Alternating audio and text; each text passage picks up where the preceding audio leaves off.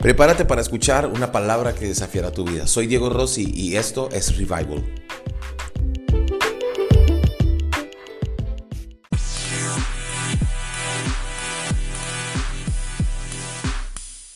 colocar una palabra en usted, pero quiero contarle que hace un tiempo atrás estaba, venía de, estaba, salida de Londres y iba para eh, el aeropuerto de Frankfurt en Alemania.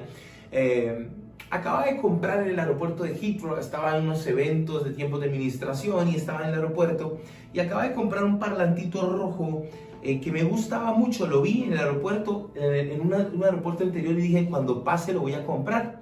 Y entonces lo acababa de comprar en ese momento, me monté al vuelo para llegar a Frankfurt y cuando llego a Frankfurt, Alemania, eh, me pregunta la persona que para dónde voy todo esto, entonces le digo, entonces entro a un lugar y ahí pasan todas las maletas. Yo estoy acostumbrado, llevo varios años, he tenido el privilegio de ir a muchos países y muchos lugares y estoy acostumbrado a estar en aeropuertos, entonces sé cómo es el proceso, normalmente viajo sin cinturón porque sé que suena, no tengo nada en los bolsillos, mi maleta está preparada para todo, o sea, básicamente yo paso el filtro de seguridad muy rápido porque es lo que hago constantemente, bueno, hacía todos los fines de semana, entonces yo ya sé cómo es el proceso, ya estoy acostumbrado y hago todo como para que no me revisen. Pero sé que en Europa y en los Estados Unidos las requisas son un poco más complicadas y sé que están buscando gente sospechosa. Normalmente cuando llegas a estos países caminas por unos pasillos donde te están viendo, te están revisando y es bueno porque es parte de esa seguridad, ¿verdad? Pero yo soy un viajero frecuente y sé que no llevo nada. Así que cuando llego al aeropuerto me bajo y paso mis cosas por el escáner y empieza a sonar una alarma en la máquina en la que me están haciendo la revisión. Y yo digo, ¿qué pasa? Y entonces el hombre empieza a hablar en alemán con la otra persona y yo no entiendo nada alemán. Le digo que me hable en inglés, que qué sucede. Y me dice que qué es lo que llevo ahí. Le digo que pues es una cámara y que me dice que qué es eso circular. Le digo que es un parlante que acabé de comprar en el aeropuerto de Heathrow, que si quiere le muestro la factura. Me dice, no, que no me acerque. Llama a su compañero, pasa nuevamente, eh, ah, nos sacan las cosas y empiezan a mirar. Y entonces en ese momento me, hacen el procedimiento y me empiezan a explicar. Cuando uno va a Europa, a los Estados Unidos, ellos tienen una máquina, aquí también en México la tienen, pero allá lo hacen muy seguido y es un papelito que te pasan por el cuerpo como un, como un Kleenex pequeño, te lo pasan por tus manos, por las cosas que tienes y eso en 5 segundos te dice si has tenido contacto con explosivos o con narcóticos, con armas. Y pues yo toda mi vida ministrando y sirviendo a Dios y vengo de estar ministrando allá, yo, pues yo ya estoy acostumbrado, yo que me limpien, está bien. resulta que cuando me limpian el, mi cuerpo y limpian el palatito rojo, empieza a sonar la alarma nuevamente de la máquina y yo digo, ¿qué pasó? ¿Qué sucede? O sea, ¿qué es lo que está pasando? Y entonces el policía me dice que lo acompañe. Vienen dos güeros bien altos, así alemanes y me dicen que los acompañe, empiezan a hablarme en alemán, les digo, no entiendo nada, me dicen, vamos a una segunda revisión y entonces empiezan a decirme que esto que es, que lo otro, y yo les digo, no, mire, usted viene de Heathrow, usted viene de Londres, muéstreme sus papeles, y Dios mío, Señor, entonces me dicen, yo, yo digo, mire, por favor, por favor, por favor, no, no, no, páselo otra vez por la máquina, yo no tengo nada malo, por favor, se lo pido, revise nuevamente. Entonces el hombre me dice que no, que no se puede entonces el policía a quienes ellos llamaron asiente y dice que sí, que lo revisen nuevamente, que lo pase. Entonces nuevamente lo limpia y en ese momento yo estoy ahí, Dios mío, por favor, Dios mío, que no tenga nada, que no me hayan metido nada, por favor. Mi corazón quería saltar, estaba asustado y lo pasa nuevamente y efectivamente pues sale verde, no pasa nada y me dice lo siento, nos equivocamos le, pido mis disculpas, fue una equivocación. Y yo, pero ¿qué marcaba? Marcaba como para que era un explosivo. Y yo, por favor, no, es que mire, que no sé, que le dije yo, no, no, no tengo nada que ver con eso. Sí, lo sentimos. Yo estaba que lloraba, yo estaba que me, me temblaban las piernas. Y el tipo me estira la mano y me dice, se puede ir, me dice en alemán. Y yo le digo que no entiendo, me dice en inglés que me puedo ir. Yo quería decirle así nomás, no me dan un abrazo por lo menos no me da un abracito, por lo menos, abráceme. yo estaba desesperado. Cuando salgo, el, el, el, pasé el filtro y luego hay unos como lugares donde vienen cosas y la persona que estaba del otro lado me dijo, ¿qué le pasó? Me empezó a preguntar. Entonces yo le empecé a contar y le dije, pasó esto y esto. Dijo, wow, le fue muy bien. Me dijo porque normalmente cuando alguien dudan de esto, los pasan a un segundo filtro, los revisan, los hacen esperar el perder el vuelo, hasta que no miran las cosas que tienen duda con un escáner, mejor dicho. Y yo dije, Señor, gracias Dios, gracias porque eres bueno.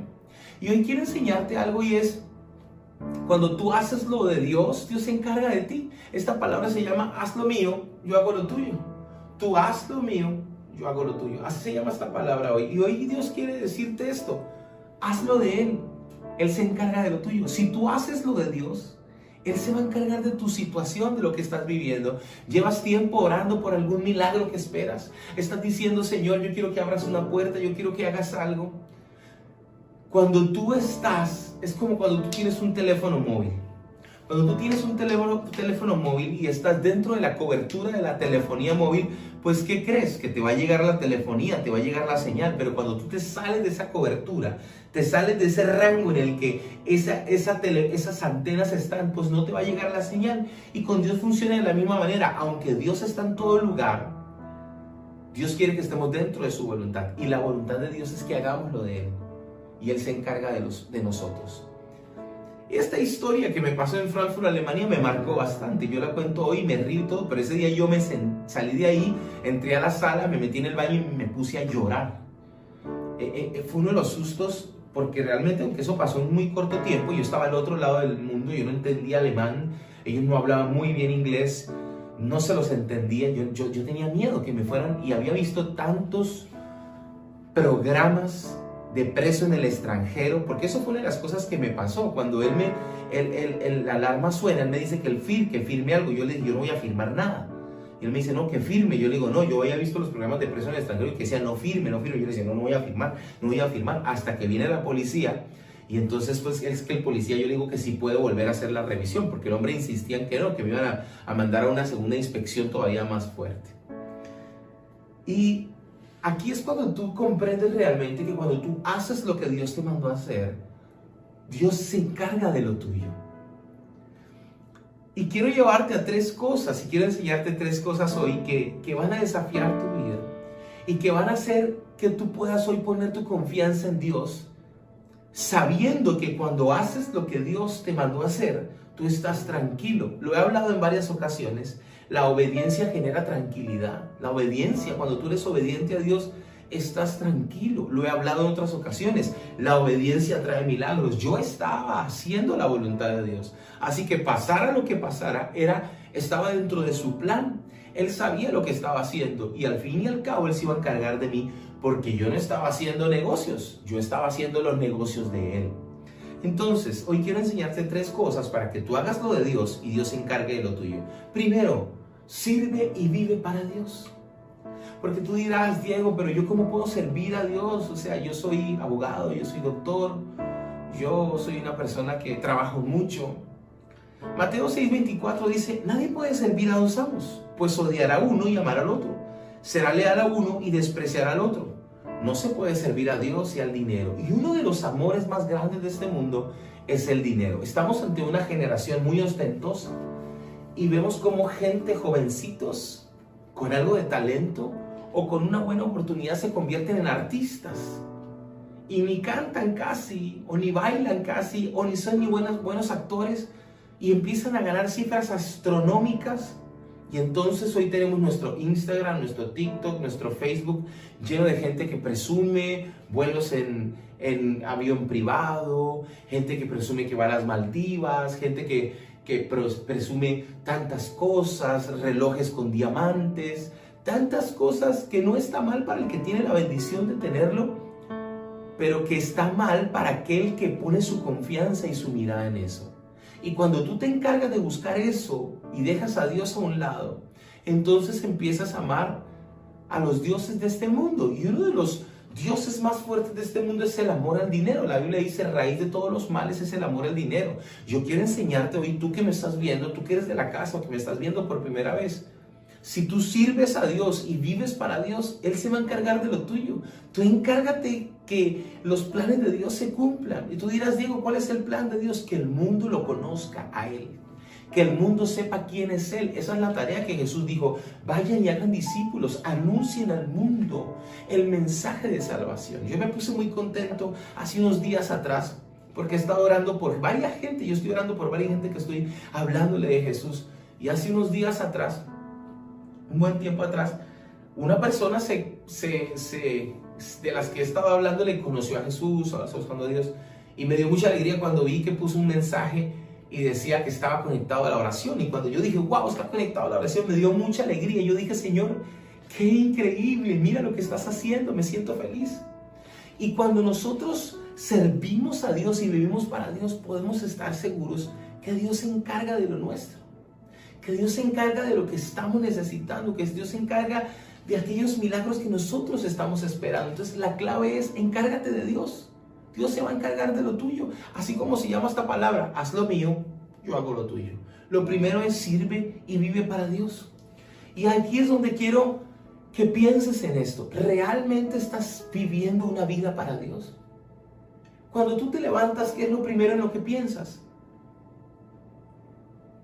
Los pagos, el trabajo, la escuela, los viajes, la comida, el café. ¿Y qué es lo último que piensas cuando te acuestas? La novela, el programa, la serie. No sé qué es. Pero eso primero que te levantas pensando y lo último que te, que te acuestas pensando es el primer lugar en tu vida. Y no pueden ser las preocupaciones ni los pagos, porque todas esas cosas pasan. Pon a Dios en primer lugar sobre todas las cosas. Ponlo en primer lugar. La Biblia dice en Mateo 6:33 y es muy clara, busquen primeramente el reino de Dios y su justicia y las demás cosas serán añadidas. Sirve a Dios primero antes que a cualquier persona. Mati es muy insistente y me pregunta mucho, Matt, papá, algún día yo seré mejor que tú, me dice. Me encanta cómo predicas, me dice. Me encanta cómo cantas, te amo, me dice. Quiero viajar contigo. Quiero hacer lo que tú haces. Me dice, yo voy a ser un buen pastor, me dice. Y a veces cuando se va con Hilda y se van al parque a caminar, vuelve Hilda toda evangelizada, aunque Hilda conoce a Jesús, pero le va diciendo, Hilda, tú tienes que tener fe, tú tienes que creer, Hilda, tú tienes que poner a Dios primero en tu vida. Y eso para a mí me llena, me llena de mucha alegría, porque sé que Mati en su corazón, nosotros hemos plantado esa semilla de servir a Dios, porque yo estoy seguro algo, yo se lo he enseñado a Matías y se lo enseño a Luca, y es algo que Evelyn y yo hemos creído. Si nosotros primero colocamos a Dios en nuestras vidas, las demás cosas van a funcionar. Sirve a Dios y vive una vida para Él. ¿En qué área lo estás haciendo? Por eso yo te impulso a la oración y dirás, uy, que el pastor sí es cansón, me lo gané. Y usted dirá, uy, no, me toca bajar el volumen a la transmisión. Por favor, si usted está conectado conmigo y puede colocar un mensaje, coloque un mensaje ahí conmigo y diga, voy a vivir mi vida para Dios. Colóquelo ahí, por favor. Voy a vivir una vida, mi vida para Dios. Sirve y vive para Dios. Tú puedes estar seguro que cuando, cuando tú sirves a Dios, Dios se encarga de lo tuyo. Yo se lo he enseñado al equipo de las transmisiones y me he sentado con ellos y les he enseñado con amor el peso de las transmisiones. Yo se los he dicho, nosotros no estamos grabando chistes y cosas y tonterías, no. Todo lo que estamos haciendo lo estamos haciendo para que la gente pueda ir a Jesús. Y por eso yo les he enseñado al equipo que mientras estamos en transmisiones, están orando, están escuchando la palabra, están apuntando también y están concentrados, porque ustedes no se imaginan la presencia de Dios que empezamos a sentir cuando, cuando empieza la transmisión y, y empezamos a adorar. No hay nadie, solo están dos o tres Evelyn y yo, pero la atmósfera cambia. Y es esa bendición de servir y vivir para Dios. Atrévete a orar y decirle, Señor, que mis hijos te sirvan, que vivan para ti. ¿En qué áreas de tu vida debes empezar a meter eso? Pensar, yo, sé que suena fuerte lo que te estoy diciendo, pero deja de pensar, dejemos de pensar tanto en nosotros y empecemos a pensar en el plan de Dios en que el reino de Dios avance. Yo me he sentado muchas veces con gente del equipo y les he dicho, mire, yo estoy soñando esto, Dios me ha hablado esto y estoy viendo esto. Y me, emociona cuando se emocionan conmigo, cuando sueñan conmigo. Ahora tenemos la bendición de que tenemos un equipo trabajando, tenemos alguien que está haciendo sonido, ya no lo estoy haciendo yo, antes me tocaba a mí, ahora tenemos alguien que se encarga de grabar los audios, mezclar la música, que suena espectacular, hacerlo cada vez mejor, que está dedicado a eso, compró una computadora exclusivamente por eso, se gastó un buen de dinero para creerle a Dios para hacerlo. Tenemos a alguien que está, mejor dicho, trabajando en todo lo que son diseños. Si ustedes se dan cuenta que estamos haciendo todo este trabajo digital y las, las imágenes se ven increíbles, la calidad. Pero ¿saben por qué? Porque este equipo tiene algo en el ADN y sabe que cuando uno sirve a Dios, Dios se encarga lo de uno. Y hoy quiero transmitir esta palabra a ti. Dile al Señor, Señor, aquí está mi vida, aquí están mis talentos, aquí están mis recursos. Yo quiero ponerme a tu servicio. Yo quiero servirte. Y esto es lo primero que te enseño. Sirve y vive para Dios. Lo segundo que quiero enseñarte en todo esto es, no te preocupes. No te preocupes cuando tú sirves y vives para Dios. No puedes vivir una vida preocupado. Tú estás seguro de que Dios está en control de todo. Dice la Biblia en Mateo 6:25. Por eso les digo que no se preocupen por la vida diaria. Jesús dice, si, si tendrán suficiente alimento o bebida o suficiente ropa para vestirse. ¿Acaso no es la vida más que la comida y el cuerpo más que la ropa? Miren los pájaros, no plantan ni cosechan ni guardan comida en graneros porque el Padre Celestial los alimenta. Aquí tengo unos benditos pájaros que, Dios mío, están gordos de venir a comer a mi casa. Y se meten por mi jardín y se meten por arriba y se meten por abajo. Porque tengo hijos chiquitos y entonces dejan reguero por todos lados, sobre todo en el jardín atrás. Y se meten y cuando me di cuenta, si me descuido, se llevan todo. Pero dice, miren los pájaros, ni plantan, ni cosechan, ni guardan comida en graneros, porque el Padre Celestial los alimenta. ¿Y no son ustedes para Él mucho más valiosos que ellos? ¿Acaso con, con todas sus preocupaciones pueden añadir un solo momento a su vida? ¿Y por qué preocuparse por la ropa? Y le digo, ¿y por qué preocuparse por los pagos, por los compromisos? No le estoy diciendo que es irresponsable, ¿no? Pero le estoy diciendo, esas cosas no pueden robarle la paz cuando usted cumple Mateo 6:24. Nadie puede servir a dos amos, pues odiará a uno y amar al otro, será leal a uno y despreciar al otro. No se puede servir a Dios y al dinero. Cuando uno sirve a Dios, uno no se preocupa por esas cosas. Pero cuando uno, le sirve al dinero, entonces uno empieza a preocuparse.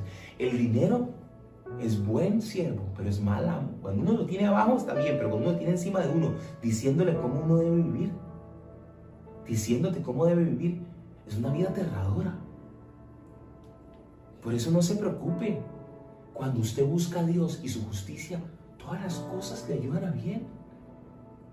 Cuando usted ama a Dios, la Biblia dice en Romanos 8:28, sabemos que los que aman a Dios todas las cosas les ayudan a bien. Y Mateo 6:33 dice que si buscan primeramente el reino de su justicia, las demás cosas serán añadidas. Entonces lo primero que le digo es sirve a Dios.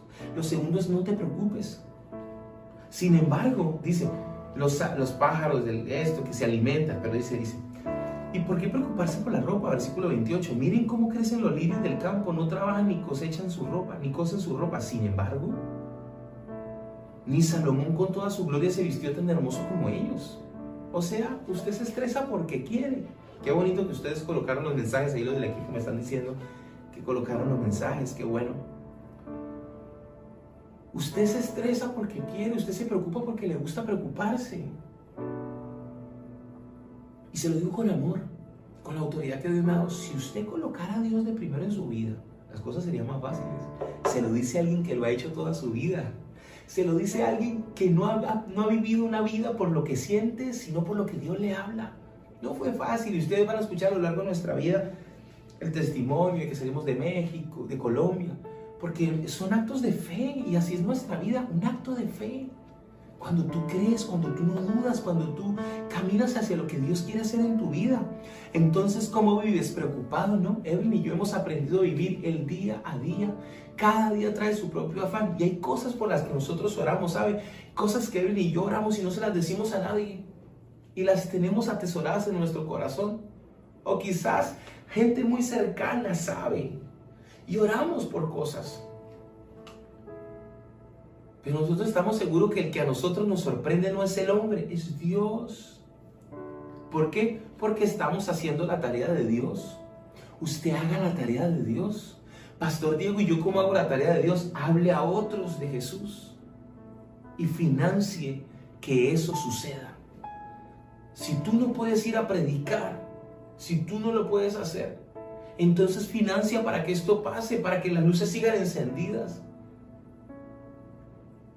Hace, hace unos años estaba ministrando en Inglaterra y el Señor me habló y me dijo que Dios, que Él quería que yo levantara un altar de adoración en Europa. Y me habló acerca de algo muy puntual. Y el Señor me dijo que me iba a llevar a España. Y yo le dije al Señor, Señor, si tú quieres que vaya a España, pues hay que pagar los boletos. Yo no puedo pagar los boletos, o sea, no tengo los recursos. Estoy en México, tú sabes el trabajo que estamos haciendo. Y, al año siguiente volví a Londres a una iglesia y terminé de ministrar. Recuerdo que se me acercó una persona y me dijo, hay algo en tu corazón que Dios ha puesto. ¿Qué es? Y yo le dije, el Señor me dijo que tengo que ir a España a levantar un altar de adoración. ¿Qué necesitas? Le dije, los boletos. Y lo increíble del asunto es que esta persona me dijo, se lo doy. Y ni siquiera era que le sobrara. Lo cuento como testimonio. Compró los boletos y los pagó durante seis meses. Yo fui y cuando llegué a España, aparte de eso, puso una ofrenda y me bendijo con una ofrenda para que yo fuera a hacer lo que tenía que hacer, para que yo pudiera pagar mis compromisos y mis cosas. Y me fui a hacer esto. Y fue tan impresionante lo que sucedió, tan impresionante, que Dios abrió puertas y trajo una transformación a los lugares donde fui. Y puertas y gente decía, necesitamos esta palabra que, usted, que, que, Dios ha puesto en su vida. Y no era yo, era que Dios me había llevado con un propósito. Y es porque, porque sencillamente cuando uno hace lo de Dios, Él se encarga lo de uno. Si usted no puede ir a predicar a China, si usted no puede, porque usted financielo, hágalo. ¿Y cómo lo hacemos? A través de nuestras ofrendas, cuando honramos a Dios. Eso es algo personal suyo con Dios. Usted nunca me va a escuchar a mí diciendo, ¿y usted por qué no da? ¿Y usted qué le pasa? No. Ese es su problema. Esa es su, su decisión. Usted es el que sabe con Dios. Pero hoy te estoy enseñando algo que es tan claro. Es, Dios te dice, haz lo mío, yo me encargo de lo tuyo. Haz lo mío, yo me encargo de lo tuyo. No te preocupes, cuando tú haces eso, entonces se cumple eso. Así que no se preocupen por todo esto diciendo qué comeremos, qué beberemos, qué ropa nos pondremos. Esas cosas dominan el pensamiento de los incrédulos, pero su Padre Celestial ya conoce todas las necesidades. Busquen el reino de Dios por encima de todo lo demás y lleven una vida justa y Él les dará todo lo que necesiten. Todo lo que necesiten. Evelyn y yo hemos visto de su mano. Porque nosotros hemos vivido una vida de fe. Hace un, tiempo me llamaba este, Evelyn y yo dijimos, tenemos que ir a hacer la despensa. Dios mío, ¿qué hacemos? Señor, sorprende, nos abre una puerta, necesitamos hacer la despensa. Acabamos de tener unos gastos muy altos y habíamos hecho muchos pagos y dijimos, Señor, estamos creyendo un milagro, pero nos fuimos a hacer el mercado en fe. Nos fuimos para el súper en fe. Y cuando estábamos entrando al súper me llamó una persona de Estados Unidos y me dijo, mira, Jesús puso esto en mi corazón y quiero enviarte esto. Yo no sé si esto es decir, bueno, y era exactamente lo que nosotros, pasándolo a pesos, lo que nosotros hacíamos de mercado. Y esto es un testimonio de hace poco. Tenemos muchos testimonios para contar, pero yo lo que quiero decirte es, hazlo de Dios y Él se encargará de lo tuyo. Hazlo de Él. Qué lindo es esto. Hace un buen tiempo atrás, Alguien me llamó de Revival de la casa y me llamó, pastor, no sé qué hacer, estoy asustada, no sé. Tengo una persona que quiere que le preste dinero porque sabe que me llegó un dinero y no sé qué hacer y ayúdeme. Y, me siento coaccionado porque yo no sé qué hacer y dígame usted qué piensa. Yo le mira, la Biblia dice que el que presta dinero, el que sale fiador de, por alguien, pierde hasta la cama. O sea, si tú vas a prestar ese dinero, y era una cifra absurda, era una cifra astronómica. Era lo de un auto, imagínense. Lo de un auto nuevo, carísimo. O sea, todavía no le estaba pidiendo, no le estaba pidiendo présteme. Le decía casi que a la fuerza. ¿Qué hago? Yo le dije, yo no te puedo decir qué puedes hacer o qué no, pero te voy a decir lo que dice la Biblia. La Biblia dice esto y esto y esto. Así que si tú vas a prestar, tienes que estar dispuesto a que se pierda. Y entonces yo le dije, vamos a orar. Y entonces me siento mal, no sé qué hacer. Se armó de valor, oró y dijo, sí, pastor, no, yo no puedo prestar dinero a esta persona, no, y si no, este, ese capital es con lo que bla, bla. Y entonces oramos, yo, Señor, algún over. Pues le dijo y la otra persona se le puso molesta. Usted le falta palabras, usted tiene pantalones, bla, bla, bla, que no sé qué. Y después me llamó y me dijo, no, pastor, fue complicado, fue duro, pero bueno. Pasaron 20, 22 días y me llama a contarme, pastor, imagínese que la persona a la que yo le iba a prestar el dinero se murió. Y yo quedé así como, bendito Dios, o sea, qué fuerte. Y yo le decía, ¿se imaginan usted le hubiera prestado el dinero? ¿Cómo se lo hubiese cobrado? O sea, qué, qué, difícil. Obviamente no se murió porque la otra, o sea, no, no tiene nada que ver con eso. Estoy diciendo de lo que Dios guardó a esta persona. ¿Por qué? Porque cuando uno busca su reino, es lo tercero, lo demás llegará. Tú no estás solo. Cuando tú pones a Dios en primer lugar en tu vida, tú no estás solo, tú no estás sola. Él está ahí contigo, no te deja. Él camina de tu lado. Él sabe lo que estás viviendo hoy, pero hoy quiero decirte algo, hazlo de Dios y Él se encarga de lo tuyo. No te sientas solo, no te sientas perdido.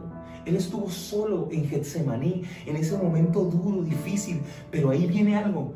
Jesús dijo, Padre, si puedes pasar esta copa de mí.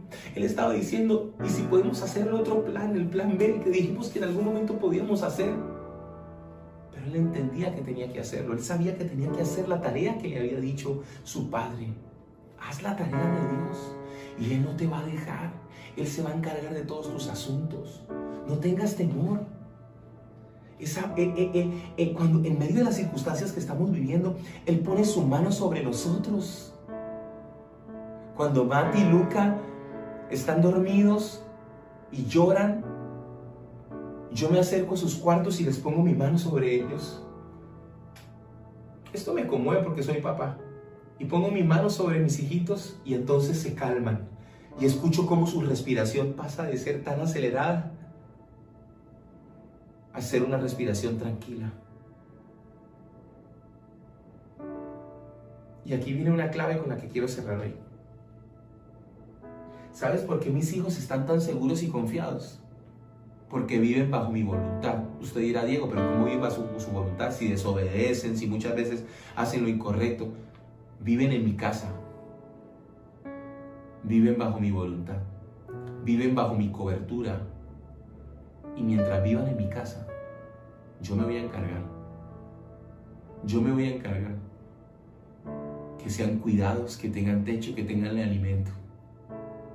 Y esta es una analogía. Dios es tu Padre. Mientras vivas en su voluntad, te aseguro que tú haces lo de Él y Él se va a encargar de lo tuyo. Él no, él no te deja solo, Él no te deja sola. Él está contigo. Él camina contigo. Estos días recibimos la noticia, maravillosa noticia, que Lalo volvió a casa, el doctor Eduardo, a quien queremos y amamos como a todos ustedes de la casa. Pero, pero fue difícil el proceso que vivió. Yo hablaba con él todos los días, con Janet. Trato de estar muy al pendiente de la gente, de la casa, del equipo, de los, de los que están ahí y ellos a su vez del resto de personas. Por eso es muy importante que usted se conecte con los conectores, porque ellos hablan con nosotros y ahora volvió a casa después de que oramos juntos. Dios hizo el milagro, se está recuperando, porque el pronóstico no era muy bueno, pero Dios fue fiel. Dios no te deja solo. Y son esos momentos donde Él pone su mano sobre tu cabeza y te dice, tranquilo, aquí estoy, aquí estoy para ti. Pero esto, todo esto viene detrás de algo. Hazlo de Dios. Y Él se encargará de lo tuyo. Si esta palabra fue de bendición para tu vida, por favor, conéctate con nosotros en las redes sociales de Revival Veracruz o Diego Rossi o Evelyn Rossi y cuéntanos qué Dios habló a tu vida. Y si estás en Veracruz, acompáñanos. No vamos a la iglesia, somos la iglesia.